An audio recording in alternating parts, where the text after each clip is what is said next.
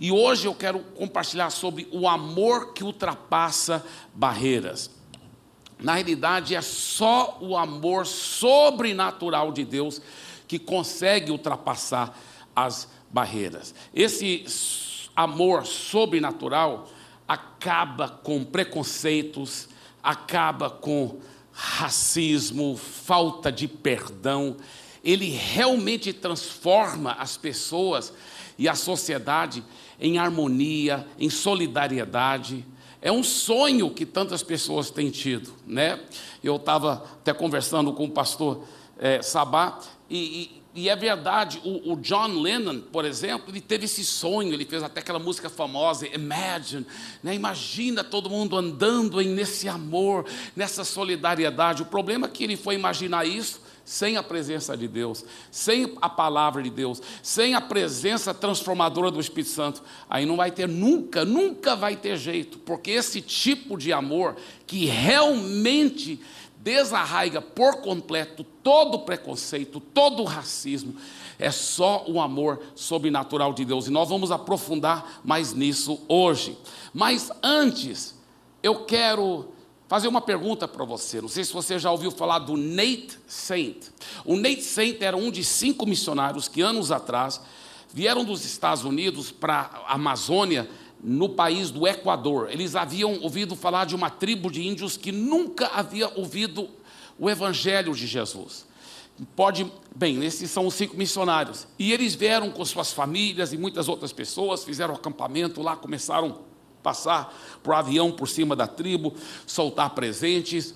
E eles começaram a ter contato com aqueles índios, que eles queriam aprender a língua dos índios para falar do amor de Jesus, até porque a Bíblia é bem clara: abaixo do céu não existe nenhum outro nome pelo qual as pessoas possam ser salvas, a não ser o nome de Jesus. E o próprio Jesus disse: Ide fazer discípulos de todas as nações, né? e de pregar o evangelho a todas as criaturas, a todas as pessoas. Quem crê e for batizado será salvo.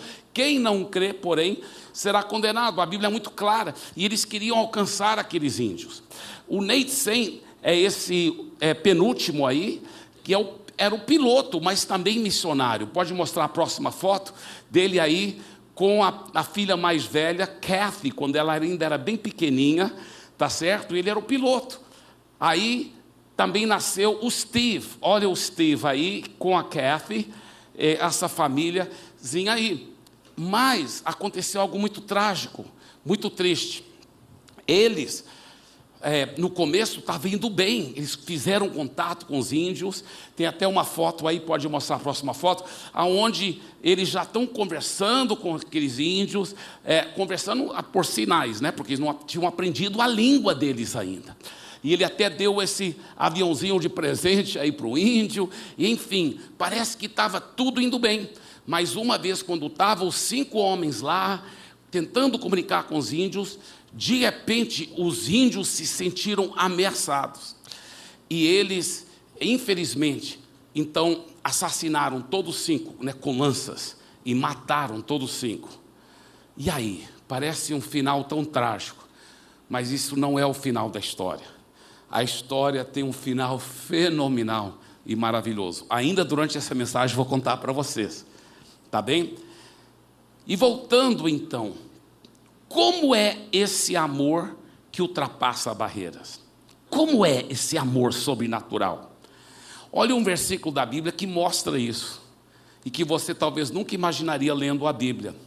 Veja bem esse versículo. Havia na igreja de Antioquia profetas e mestres, Barnabé, Simeão, chamado Níger, Lúcio de Cirene, Manaém, que tinha sido criado com Herodes, o tetrarca, e Saulo. Pronto. Quantas vezes a gente lê um versículo desse e fica lendo, né? Mas esse versículo é muito profundo e muito assim cheio de esclarecimento sobre como a igreja primitiva atuava.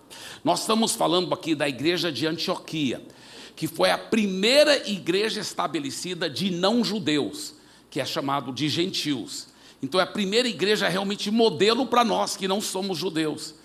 E essa igreja, os pastores principais dessa igreja, da equipe pastoral dessa igreja, está, estão aqui, né? profetas e mestres, mas todos membros da equipe pastoral principal da igreja de Antioquia. Então, veja bem quem eram esses homens, tá? Eu vou pedir que mantenha esse versículo aí no quadro, porque eu vou falando um por um sobre eles. Primeiro, Barnabé. Barnabé era um judeu, mas foi criado dentro da cultura grega, lá na ilha de Chipre, tá certo? Que é uma ilha no Mediterrâneo. Simeão, chamado Níger. Essa palavra Níger quer dizer preto ou negro. Na realidade, a Bíblia, a mensagem fala que é, chama ele de Simão, porque Simeão e Simão é a mesma pessoa. Simão, né, chamado de negro. Lúcio, então, vamos só dar, espera aí, dar, abrir uma pausa aqui. Olha só, nessa primeira igreja histórica, exemplar para nós, na equipe pastoral, um dos pastores principais era um africano, um judeu africano. Como é isso, pastor Eibe? Porque anos e anos atrás, centenas de anos antes, havia sido formada uma colônia. Alguns pensam até que foi na época do rei Asa, lá do Velho Testamento, na expansão do povo de Israel.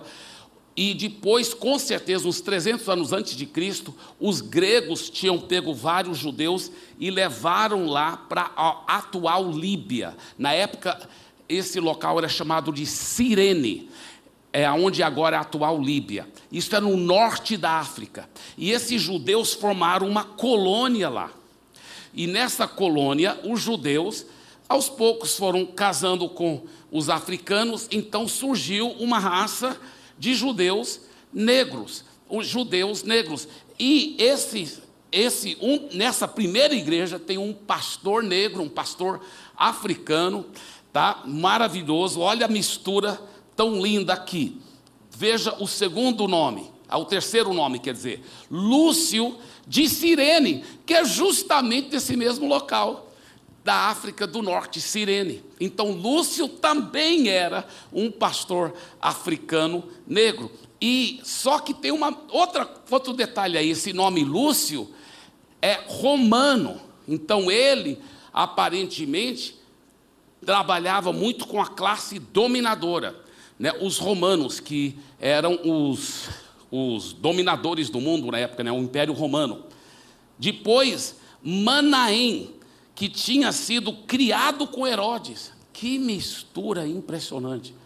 Esse homem foi criado, e diz, inclusive, os historiadores Joséfos e outros concordam, que esse homem era amicíssimo de Herodes, o tetrarca. Sabe qual Herodes foi esse? O mesmo Herodes, porque tem muitos Herodes na Bíblia, né? Já, já notou isso? Quem estuda a Bíblia muito fala, confunde né, com tanto Herodes. Qual Herodes é esse? Tem um Herodes, Herodes Antipas, Herodes Agripa, Herodes o Grande, Herodes o Tetrarca, é, é, o Herodes que ficou gripado, o Agripa, não, quer dizer.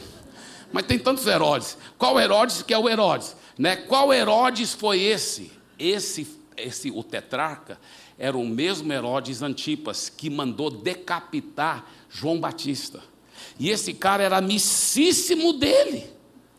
Mas agora havia convertido, era um homem de Deus, e não só um homem de Deus, ele se tornou um dos pastores principais.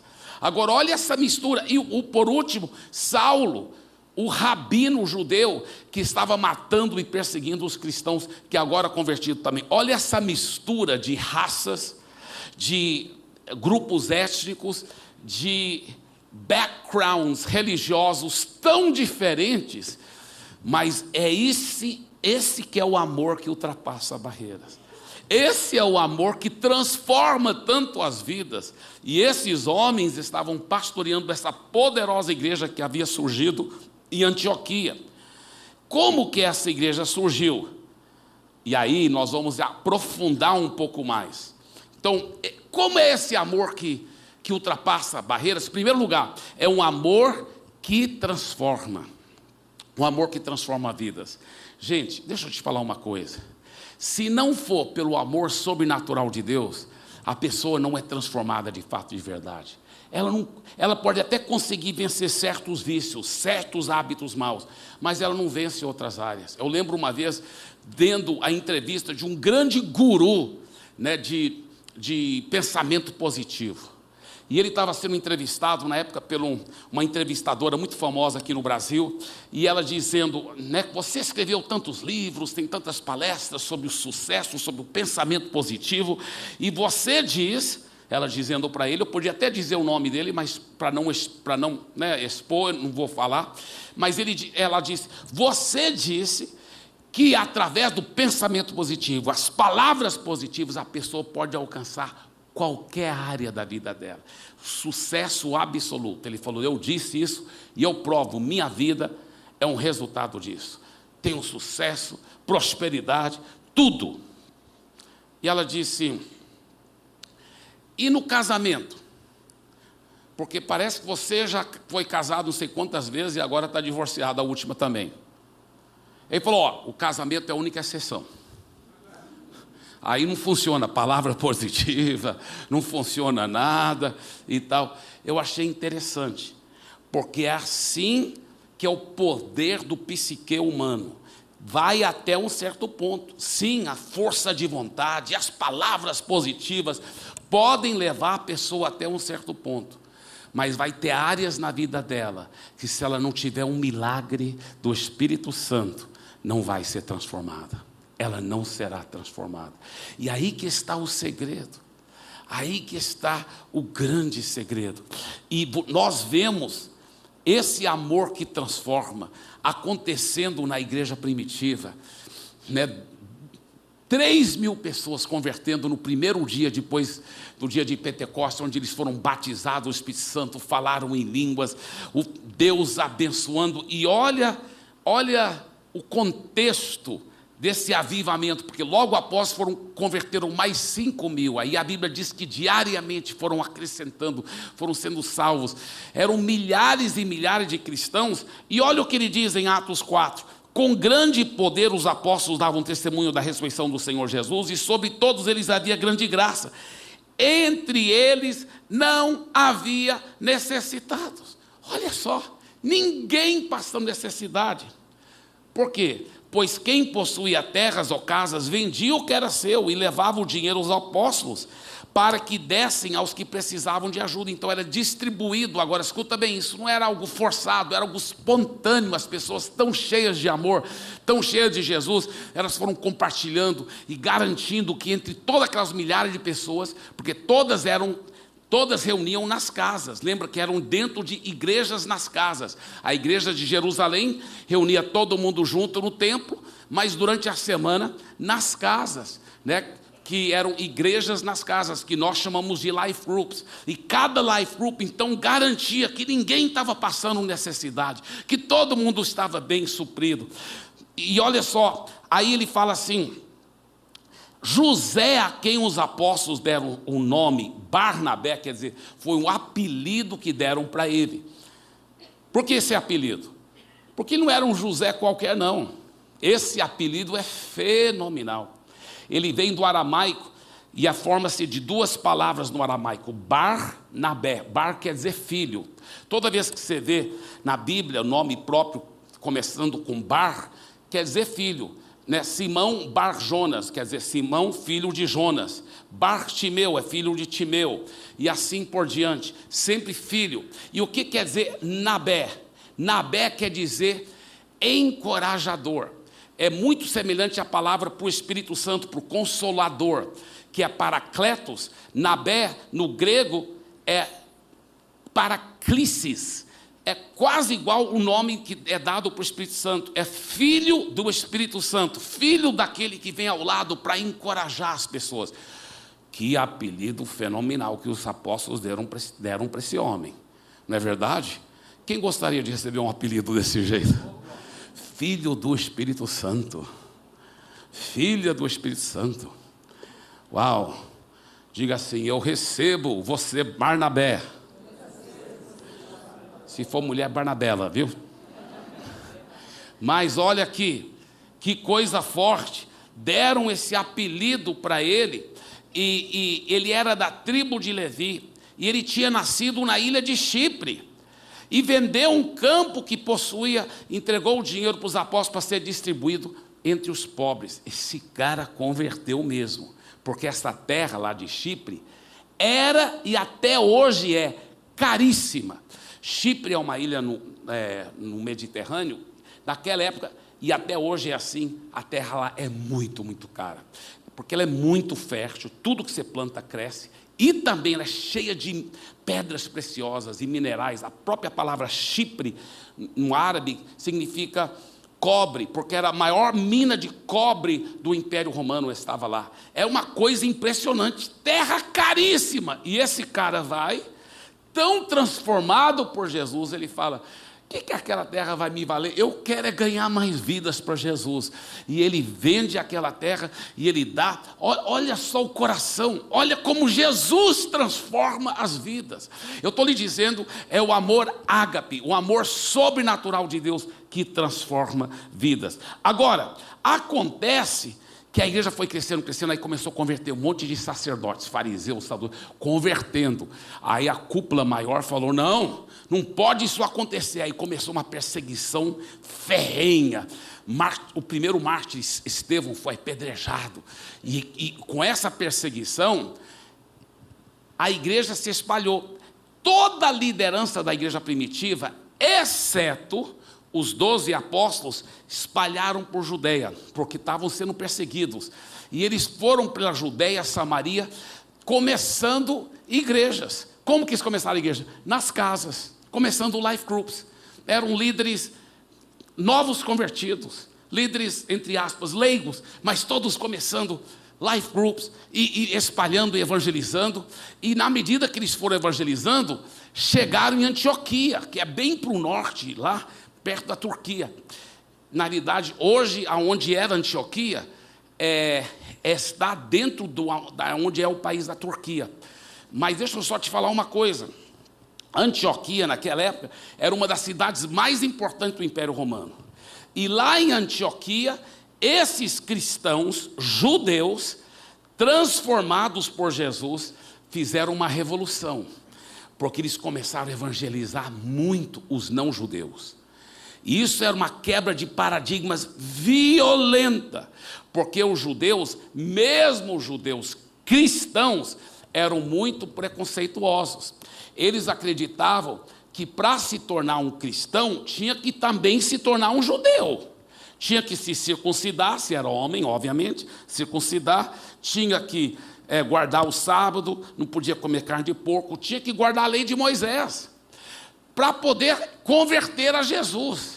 Mas esses cristãos eram tão revolucionários, né, e sem nenhum tipo de preconceito, apesar de serem judeus, eles começaram a ganhar muitos gentios para Jesus lá em Antioquia. E era um avivamento.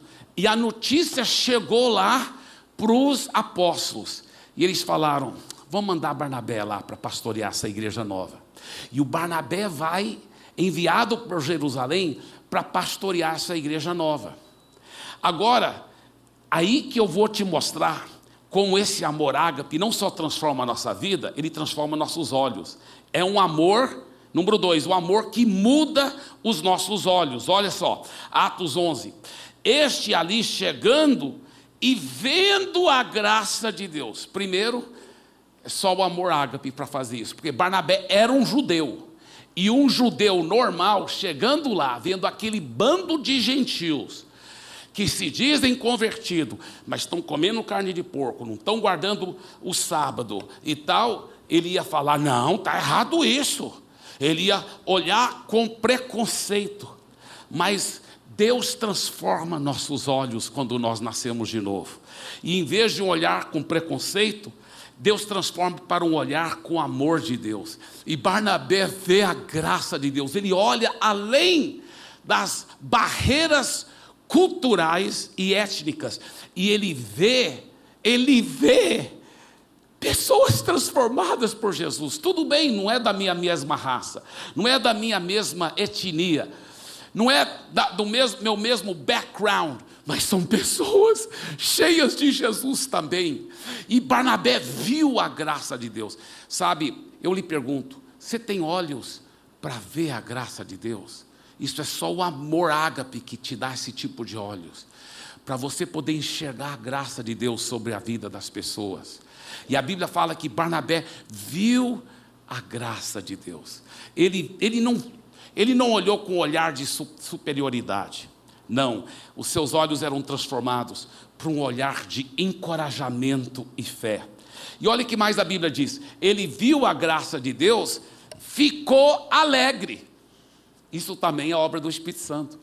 Porque vamos, ser, vamos falar a verdade, quando você vê outro cristão, está tudo empolgado, cheio de Jesus, tão animado, Deus está me abençoando, está chovendo no meu jardim, qual é a nossa tendência?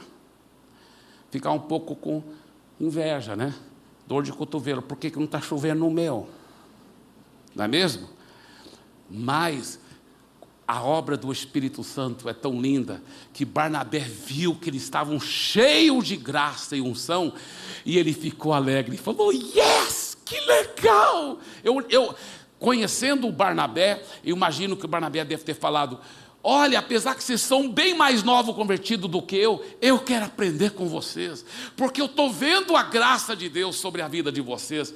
Eu me alegro com o que Deus está fazendo na vida de vocês.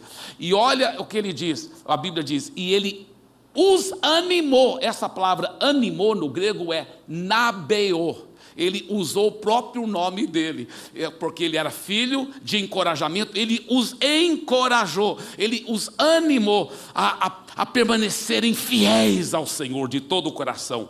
Por quê? Porque ele era um homem bom, cheio do Espírito Santo e de fé. E olha o resultado do, do Barnabé assumir o pastoreio daquela nova igreja. E muitas pessoas foram acrescentadas ao Senhor. A Bíblia diz que uma grande multidão começou a converter. Por quê? Porque esse amor ágape muda os nossos olhos. A Bíblia fala que os nossos olhos são a janela do nosso corpo. Se os seus olhos foram, forem maus, a Bíblia diz, toda a sua vida vai estar cheia de trevas. Você vê tudo com suspeitando, com olhar de crítica, sempre vê as falhas dos outros. Mas a Bíblia mostra que quando os seus olhos são transformados, seu coração é transformado, os seus olhos, então, são as janelas do seu corpo, e elas deixam a luz entrar, e você vê tudo com bons olhos. Você é transformado a sua forma de enxergar as pessoas. O amor, esse amor que totalmente ultrapassa barreiras, também é um amor que conquista vidas, sem preconceitos e sem racismo. Vamos estudar melhor a vida daquele homem, que, Simeão, chamado Níger. Nós já aprendemos que ele era um judeu africano, de pele negra. Mas você sabia quem era esse homem? A maioria dos teólogos concordam que esse homem era, porque esse homem era o Simão de Sirineu. Sirineu, que é aquela colônia judaica na África. Lembra quem foi o Simão Sirineu? Olha esse versículo, Mateus 27, 32. Ao saírem, encontraram um homem de Cirene, chamado Simão, e o forçaram a carregar a cruz. Uau! Uau! Foi nessa hora que tudo indica que ele conheceu Jesus. Eu vou te mostrar um outro versículo daqui um pouco. A Bíblia mostra que ele estava era passando pelo campo, passando por lá, nem imaginando o que estava acontecendo, e Jesus estava carregando a cruz. Isso era bem comum, porque todo criminoso que ia morrer executado na cruz, ele tinha que carregar a própria cruz dele. Mas eles tinham açoitado Jesus tanto, tanto, tanto, tanto, feito carne moída dele, que ele não aguentou. E Jesus caiu. E eles viram que ele não ia dar conta de carregar aquela cruz pesada. Então os soldados romanos viram esse cara passando por lá, cujo nome era Simão, falou: Vem cá, você tem. Eles que mandavam, os romanos que mandavam, eles podiam fazer o que eles queriam. Você tem que carregar a cruz para ele. E ele pensando: ai, ai, ai, sobrou para mim. Por que, que eu fui passar essa rua aqui? E ele vai lá, poxa, mais um criminoso que não está conseguindo carregar a cruz e agora sobrou para mim. E ele vai carregar a cruz, e eu imagino que o olhar dele cruzou com o olhar de Jesus. E ele viu que Jesus não era um criminoso qualquer. E a vida dele já começou impactada. Aí eu imagino que depois que ele deixou a cruz lá e foi saindo de lá, ele foi cercado por seguidores de Jesus. Sabe por quê? Os seguidores de Jesus eram judeus, mas eles não tinham preconceito. Porque os judeus ortodoxos, eles tinham preconceito com esses judeus da África.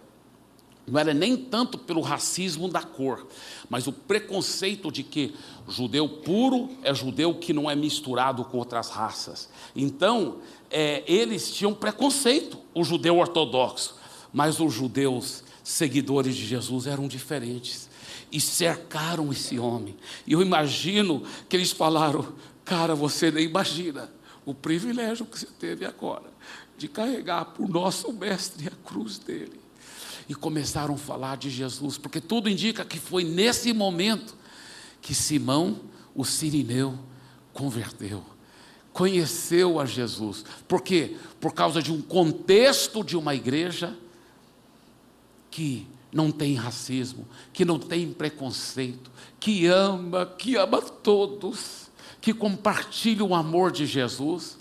E ele fazia parte desse avivamento lá em Jerusalém, aí veio a perseguição. Ele foi um dos que fugiu por causa da perseguição e foi para Antioquia.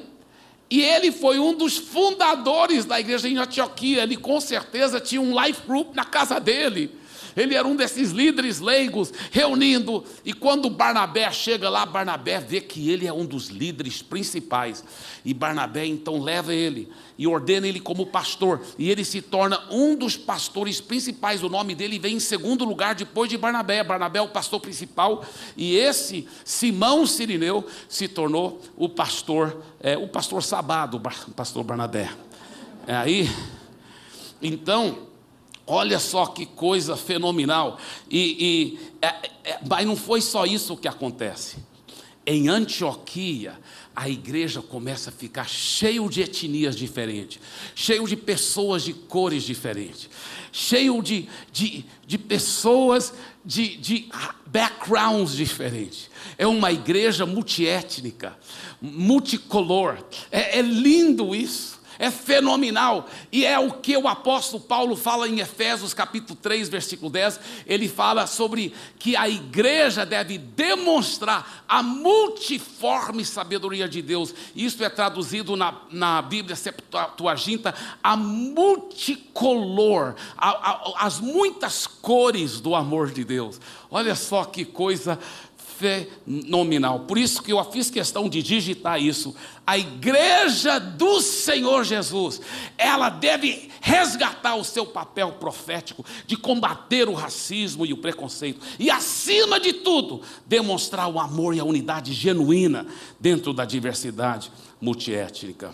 Esse amor que ultrapassa barreiras também é um amor que nos dá uma família, que nos dá uma família. E agora vamos aprofundar na família desse Simão Sirineu. Porque a Bíblia fala mais ainda sobre a família dele também. Marcos 15, 21 fala: E obrigaram Simão Sirineu, que passava vindo do campo, pai de Alexandre e de Rufo, a carregar a cruz de Jesus. Uau!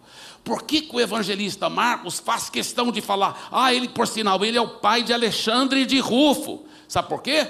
Porque na igreja primitiva, nessa altura do campeonato, quando Marcos escreveu isso, todo mundo já sabia quem era Alexandre e Rufo, eram filhos dele, que também se tornaram pessoas de destaque na igreja, cristãos cheios de fé, cheios de amor.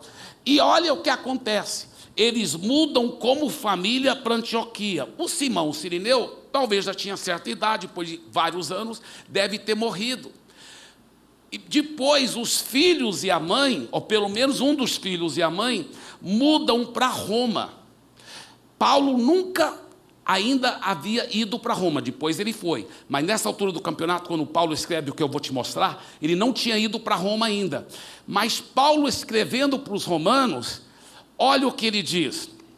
Romanos 16, 13. Saúdem Rufo. Os teólogos acreditam que é o mesmo Rufo, filho de, Simão Sirineu. E Paulo está dizendo: saúdem Rufo, porque Rufo, nessa altura do campeonato, também era um líder de life group, lá em Roma. Aleluia, da, da, pastor, da igreja de Jesus lá. Aleluia.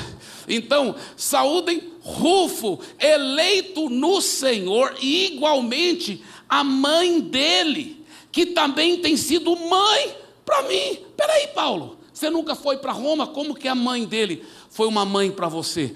Porque eles eram pastores aonde? Em Antioquia, onde Paulo também foi pastor. E Paulo era solteiro. Então tudo indica que o Simão falou para ele: Paulo, pode morar com a gente. E a esposa de Simão, a mãe do Rufo, ela cuidou de Paulo, foi uma mãe para ele. E o Simão Sirineu deve ter sido um pai para ele. Já pensou numa coisa tão linda? Isso mostra várias coisas para mim. A primeira coisa que isso mostra que quando você é invadido por esse amor e você deixa esse amor fazer seu trabalho total e completo na sua vida, você pode sim aplicar fé para que toda a sua família seja salva. Porque Simão estava lá carregando a cruz, mas eu imagino que Alexandre, o Rufo e a mãe deles olhando lá. E depois que ele chega, depois de ter carregado a cruz, eles falam: Papai, o senhor está diferente. Eu estou diferente mesmo. Que eu tive um encontro com uma pessoa que transformou minha vida. E a família toda começa a servir Jesus. E depois eles se tornam líderes também de destaque na igreja primitiva. Deixa eu te falar uma coisa: nunca se conforme com nenhum membro da sua família não seguindo completamente Jesus. Fique orando, fique aplicando fé, fique agradecendo, fique tomando posse. Eu e a minha casa serviremos o Senhor. Você tem esse direito pela fé e pelo amor ágape que mora em você, em nome de Jesus. Diga, eu e a minha casa servimos o Senhor. Mas não é só família biológica também. Deus te dá uma família espiritual, como Ele deu para Paulo. A esposa de Simão, o Sirineu, né? mesmo depois que ele morreu, Paulo escreve uma carta lá para Roma e diz: Rufo, saudações para você e para sua mãe, que é uma mãe para mim também. Ela ajudou a cuidar de mim. Gente, meus pais eram missionários, depois eu me tornei missionário, e por causa da missão, eu ainda pequenininho fiquei longe dos meus pais, muito, muito tempo. E muitas vezes, para fazer a obra missionária, mesmo depois de eu mais, mais velho, eu queria estar perto deles, mas eu fiquei longe para poder trabalhar na obra de Deus. Mas existe uma promessa na Bíblia que fala assim: se alguém deixar pai e mãe, por amor a mim e por amor ao Evangelho, ele receberá cem vezes mais de pais e mães aqui nesta vida e na vida por vir a vida eterna. Eu vou te falar uma coisa: Deus tem me dado até milhares de pais e mães, homens e mulheres que cuidam tão bem, que amam. Esse, essa família espiritual é tão maravilhosa, me dá vontade de chorar de gratidão a Deus. As amizades, o amor, o carinho nessa família espiritual. E quando você mergulha nesse amor ágape, você está mergulhando nessa família espiritual. E por fim, esse amor que ultrapassa barreiras é um amor que acredita no poder de Deus para transformar as pessoas. Sabe, que dilema que dilema! Pessoas que querem viver o amor de Deus, mas elas não são transformadas, então elas não conseguem. Elas não conseguem.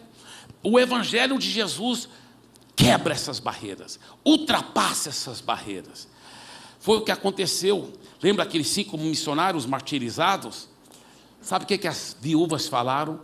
Não, nós sabemos que os índios mataram nossos maridos só porque se sentiram ameaçados, eles não entenderam. E nós perdoamos por completo. E nós ainda vamos continuar a missão. Então, várias das viúvas e outras pessoas da equipe foram evangelizando, inclusive a esposa de um deles, a Elizabeth Elliot, juntamente com a irmã do piloto, o Nate Saint, a irmã dele também era uma missionária solteira, a Rachel Saint, a Rachel Sen, juntamente com a Elizabeth Elliot, falaram assim: Nós vamos lá na tribo, não vão te matar. Não, eu acho que as mulheres não vão, eles se sentiram ameaçados com os homens. Dito e feito, elas chegaram lá e eles não mataram elas. E elas foram falar do amor de Jesus depois que aprenderam a língua, elas foram compartilhando. E aí os índios entenderam: ah, agora que nós estamos entendendo. E eles converteram, entregaram a vida para Jesus. E aí, quando mostraram as fotos dos maridos delas, né? Aí eles falaram: olha, nós não entendíamos, é, mas eu matei esse. E o outro falou: eu que matei esse aqui. E, e, e o homem que matou o Nate Saint, esse rapaz, que ainda era um índio muito jovem, convertido, agora nove anos depois, ele é tão transformado, tão transformado, se torna um dos pastores da igreja e ele se torna praticamente um pai adotivo para os filhos do Neisen, a Kathy e o Steve. E ele recebe e ama. E eles são batizados. Olha essa foto aqui. Mostra a foto. Esse, esse homem que está batizando, esse jovem, foi, um, foi o índio que matou os pais dele. E os pais do Steve que está aí esperando, o Steve está com 14 anos de idade, a irmã dele mais velha do que ele. Os dois foram batizados pelo homem que assassinou o seu pai. Isso é o amor de Deus que transforma vidas. Que transforma vidas. Esse é o Mincaiei, que ele foi crescendo, crescendo, se tornou um grande homem de Deus Pode mostrar, não era para antes ter mostrado, agora pode mostrar essa foto. Esse é ele. Anos depois, ele se tornou. Você pode ver os, o amor de Deus nos olhos dele. Ele viajando pelo mundo pregando o Evangelho, falando. Ele ganhou tantos índios para Jesus, tantas pessoas para Jesus, e se tornou pai adotivo do Steve e da Catherine. E depois ele e o Steve também começaram a viajar pelo mundo, falar do amor de Jesus. Agora pode mostrar ele com o Steve também. Olha só que lindo. Evangelizando e falando do amor. Não é lindo isso? Dê para Jesus uma forte, forte salva de palmas.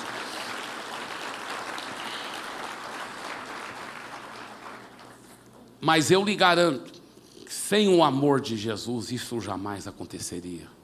Só com o amor humano, pessoas até bem intencionadas, como esse artigo que saiu na Folha de São Paulo esse mês, deixa eu ler aqui para vocês. Quem me mandou isso aqui pelo WhatsApp foi o William Douglas, um amigo precioso, um homem de Deus. Ele também é desembargador federal. Ele é um grande, grande juiz. E ele, ele escreve assim, William Douglas: antirracismo racista pretos crentes sofrem cursos de humanas, relatos de perseguição, bullying e racismo religioso contra evangélicos periféricos. E olha o que o William Douglas diz, ele está dizendo aqui: parabenizo a Folha de São Paulo para abordar um tema que é tabu os professores universitários que desrespeitam a liberdade religiosa dos alunos são verdadeiros senhores de engenho, querendo escolher a fé do outro usando a cor da pele como veículo de autoritarismo e abuso. Aliás, não só professores, muitos alunos replicam essa violência.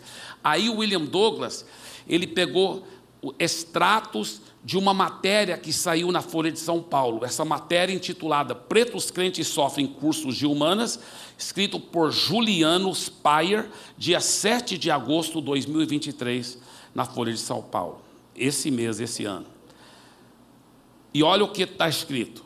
A pessoa, essa escritora evangélica negra, é, Stout, ela disse o seguinte: não sei se fui escolhida para passar uns perrengues extras, mas todos os lados atiraram em mim. Expressou por WhatsApp a escritora evangélica negra Ana Stout. Comigo a perseguição religiosa foi do mesmo nível que o racismo. Aí o autor do artigo na Folha diz assim: recebi essa mensagem junto com o desabafo de uma socióloga que pediu para não ser identificada e que chamarei de Elisa. ela disparou. Dizem que antropólogos têm mente aberta. Para mim, eles são grossos. Assim como muitos cientistas sociais que estudam religião, Elisa nasceu num lar religioso. No caso dela, pentecostal. Mas, diferentemente de muitos de seus pares, ela resiste a abrir mão da igreja para abraçar apenas a universidade ou vice-versa. Ela quer continuar crente e socióloga. Tentei eu tentei contratá-la para trabalhar como pesquisadora no início do ano. Ela recusou a oportunidade e o dinheiro para poder cursar um programa de mestrado em uma universidade federal. Mas seu entusiasmo vem sendo substituído por frustração. Olha o que a Elisa diz. Aqui todos se orgulham de a universidade ter adotado a política de cotas antes da Unicamp ou da USP, diz. Mas as pessoas negras são excluídas socialmente pelas narrativas e referências que trazem de suas origens como pessoas pobres e periféricas. O racismo à brasileira foi teorizado, por exemplo, pelo sociólogo Florestan Fernandes. Aqui, o ataque a pessoas pretas geralmente acontece por critérios como gostos para música, roupas ou comida pela religiosidade ou ausência dela e pela escola onde estudaram, pública ou privada. Esses e outros elementos são parâmetros para definir a classe social. E pessoas periféricas, inclusive evangélicos, incomodam ao ocupar um espaço historicamente das camadas médias e altas à universidade.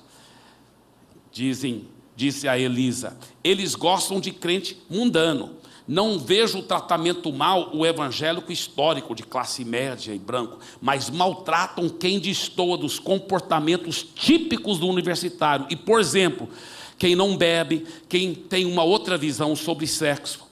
Pentecostais são o grupo evangélico mais popular entre brasileiros pobres, se diferenciam pela fé, a flor da pele e pelo senso de dignidade moral. Mas Elisa incomoda ainda mais por ser de uma mega igreja geralmente apresentada pelo jornalismo como o supermercado da fé. Elisa conta que convive na universidade com pessoas brancas que são defensoras dos pretos de axé. Elas me odeiam porque eu sou crente. Parece que sentem que podem ser racistas comigo por causa da minha fé, que podem rir de mim na minha cara, me excluir e fazer com que eu me sinta tão burra e indesejada a ponto de querer ir embora está sendo punk demais. Deus vai ter que me dar força. E William Douglas diz: parabéns para a Folha de São Paulo e para o jornalista, autor da matéria. Vamos dar visibilidade a esse tipo de abuso, a esse crime, a esse racismo praticado por quem diz ser antirracista. Quando eu vejo esses, entre aspas, antirracistas, sendo super racistas, eu não me espanto e nem fico com raiva deles. Sabe por quê? Porque eu sei como é o ser humano. Ele procura, eles têm boa intenção, eles querem ser antirracistas, eles querem não ter preconceito, mas se não sofrer uma transformação interior pela cruz de Cristo, não tem jeito. Não tem jeito. É somente o amor ágape sobrenatural que transforma a pessoa. E por isso que isso é mais um retrato de pessoas que querem fazer o que é certo e não conseguem. Por quê? Por falta do poder sobrenatural do Espírito Santo. Sabe, deixa eu te falar uma coisa. Imagine você fazendo parte da igreja de Antioquia. Ou vamos supor que você é um judeu cristão que está fugindo de Jerusalém, você chega lá, a igreja já está funcionando. E você fala: não, Barnabé, o pastor principal, tudo bem, ele é um, um judeu cristão, igual eu. Mas dois pastores é, é, africanos, tudo bem. Mas um tem nome romano, esses romanos crucificaram o meu Senhor. Será que eu posso confiar nesse um que é, é, é que é romano? E olha, o Manaém, amicíssimo com do rei Herodes, que não somente decapitou João Batista, mas foi o mesmo rei Herodes, esse mesmo Herodes que gozou e fez pouco de Jesus. Lembra na noite que Jesus foi crucificado, que levaram ele lá para ser julgado por esse Herodes Antipas, e ele mandou colocar uma, um manto sobre Jesus, insultou Jesus. E você fala, esse cara amicíssimo dele, será que eu posso ficar nessa igreja? Aí vem o último, Saulo que era o pior de todos para os judeus cristãos, porque lembre-se que Saulo que liderou a grande perseguição, foi por isso que eles tiveram que fugir. Saulo era o principal que estava mandando matar e jogar na prisão e, e na cadeia e matar mesmo. E você vê, não, ele não. É como alguém está fugindo lá da Ucrânia depois da sua família ser massacrada, e ele chega aqui no Brasil, ele é evangélico, vai congregar numa igreja, e lá um dos pastores é o general russo que mandou fazer a invasão. Eu nunca vou ficar nessa igreja. Se não fosse pelo amor que transforma os líderes, que transforma os membros, que transforma os olhos, que transforma o coração. Agora, isso não vem automaticamente. Claro, quando você nasce de novo, esse amor ágape está dentro de você. Mas é um ato de você aprender a liberar esse amor ágape. Né, domingo que vem o pastor Luciano vai estar aqui, mas no outro domingo eu vou aprofundar muito em como liberar, e eu estou olhando com tanta expectativa, liberar esse amor ágape. Como liberar esse amor ágape? Mas já vou te dar um spoiler agora. Esses cristãos da Antioquia souberam viver com tanta harmonia numa igreja multiétnica, multicolor, com tanto amor e carinho, sabe por quê? Aprenderam com o pastor deles, o Barnabé. O Barnabé era assim. A prova que quando Saulo foi para a igreja de Jerusalém, ele foi muito rejeitado. E ele teve que voltar para sua terra de Tarso. E eu imagino que é, ele achava que talvez ele nem ia ser tão usado mais por Deus. Apesar das profecias e visões, ele pensou: acho que eu pisei na bola demais, porque ele se envolveu em discussões sérias lá em Jerusalém. Então ele talvez não estava nem acreditando nele mais. Mas quando Barnabé foi enviado para pastorear a igreja de Antioquia, sabe onde Barnabé foi? Ele viajou uma viagem comprida para ir lá para a cidade de Tarso atrás de Saulo. E não tinha Google, e não podia. Endereço de Saulo, não.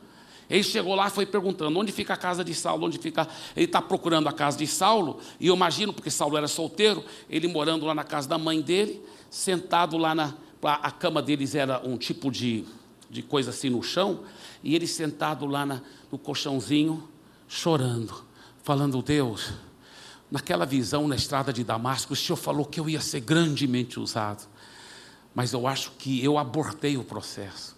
Eu envolvi em discussões com os helenistas lá em Jerusalém, a igreja me rejeitou, e ele chorando: será que ainda tem chance para mim?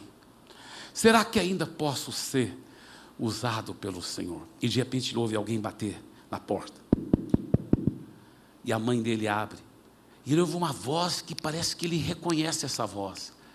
A voz diz: essa é a casa de Saulo? A mãe disse: Sim. Ele está aí. Diga para ele que eu quero falar com ele. É um amigo dele, Barnabé. Saulo enxuga as lágrimas, vai correndo, porque isso é longe demais. O que, que o Barnabé está fazendo aqui? E Barnabé fala: Eu vim atrás de você. Saulo acha que é um exagero, porque ele pensa: o Barnabé foi enviado pelos apóstolos para Roma e passou em Tarso, porque é na ida para Roma é muito longe de Jerusalém. E Barnabé fala: Não, Saulo, eu vim atrás de você mesmo, porque eu estou pastoreando agora uma igreja lá em Antioquia e eu quero que você me ajude, cara. Você vai me ajudar. Agora escuta bem: ninguém imaginava que esse Saulo um dia se tornaria o grande apóstolo Paulo, o que escreveu quase metade do Novo Testamento, um dos maiores homens de Deus da história. Mas Barnabé acreditava nele, o filho do Espírito Santo, Barnabé acreditava. E quando Saulo falou assim, mas Barnabé, fala a verdade, o que você está fazendo aqui em Tarso, tão longe? Ele falou: Eu já te disse, eu vim atrás de você. E falou: Atrás de mim, mas por quê? Porque eu acredito em você. Eu acredito que você vai ser muito usado por Deus. Saulo lembra da oração que ele acabou de fazer, ele começa a enxugar as lágrimas, ele fala: Barnabé, você acredita que eu ainda posso ser muito usado por Deus? Barnabé diz: Eu tenho certeza, Saulo. Algo me diz que você vai ser como o apóstolo Pedro, como o apóstolo João, apóstolo Tiago. Eu acredito muito que Deus tem um plano para a sua vida. Mas Barnabé, onde eu vou morar? Fique tranquilo. O Simão disse que tem um espaço na casa dele. Onde eu vou comer? Não preocupa com isso, vamos, cara. E a Bíblia fala que Barnabé leva ele para Antioquia para ajudar a pastorear aquela igreja. Esse é o amor de Deus. Que o quê? Que acredita, sim, acredita que Deus é poderoso para transformar as vidas. Que acredita, sim, que é um amor de Deus que transforma e usa as pessoas. Eu lhe pergunto, Dá para você imaginar comigo? Vamos imaginar juntos. Milhares e milhares de pessoas sendo impactadas, famílias inteiras sendo transformadas. Eu não sei sobre você, eu já vejo isso acontecendo. Eu já vejo, eu não estou exagerando, eu já vejo dezenas de milhares, para ser honesto, centenas de milhares de famílias aqui em São Paulo transformadas por esse amor sobrenatural do nosso Deus. Você vê comigo? Amém? Então leia em voz alta comigo essa passagem em 1 João. Vamos todos ler juntos agora, por favor, em voz alta. Meus amigos amados, continuemos a amar uns aos outros, pois o amor vem da parte de Deus. Quem ama é nascido de Deus e tem um relacionamento com Ele. Quem se recusa a amar não sabe o que mais importa sobre Deus, pois Deus é amor. Amém? Dê para Jesus uma forte, forte salva de palmas.